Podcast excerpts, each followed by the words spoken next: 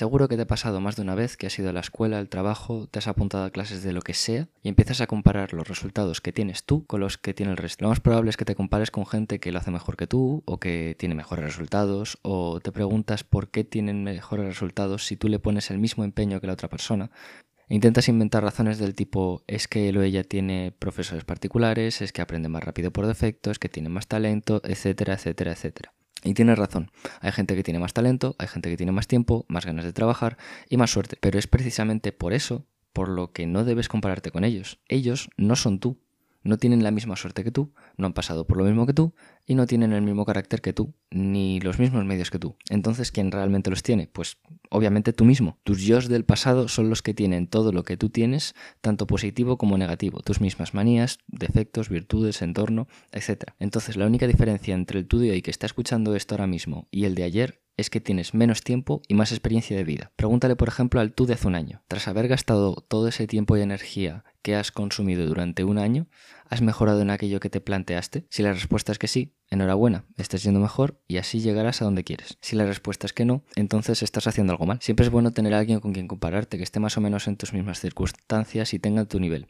Pero siempre que ves que tu rival mejora, quieres ponerte como a su altura porque te picas con él o ella, cosa que no pasaría si no lo tuvieses. Pero la rivalidad más justa que puedes llegar a tener es contigo mismo. Cuanta más ventaja saques a tu yo del pasado, más rápido estarás avanzando.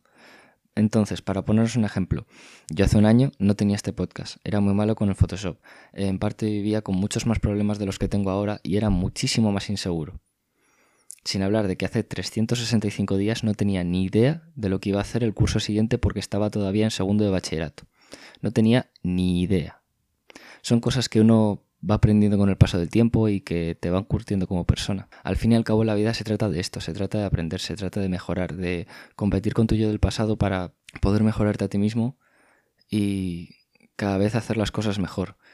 Y el día en el que te des cuenta de que has mejorado en cualquier tipo de aspecto de tu vida, te llegará una sensación de felicidad, hará que quieras seguir mejorando aún más a pesar de todo lo que te ha costado mejorar porque al fin y al cabo yo creo que eso es uno de los objetivos del, ser humano, desarrollarse como persona y ser bueno en distintos ámbitos, sobre todo cuando esos ámbitos te gustan, ya sea, eh, yo que sé, hacer algún deporte, ser bueno en algo, conseguir un trabajo estudiando en lo que sea.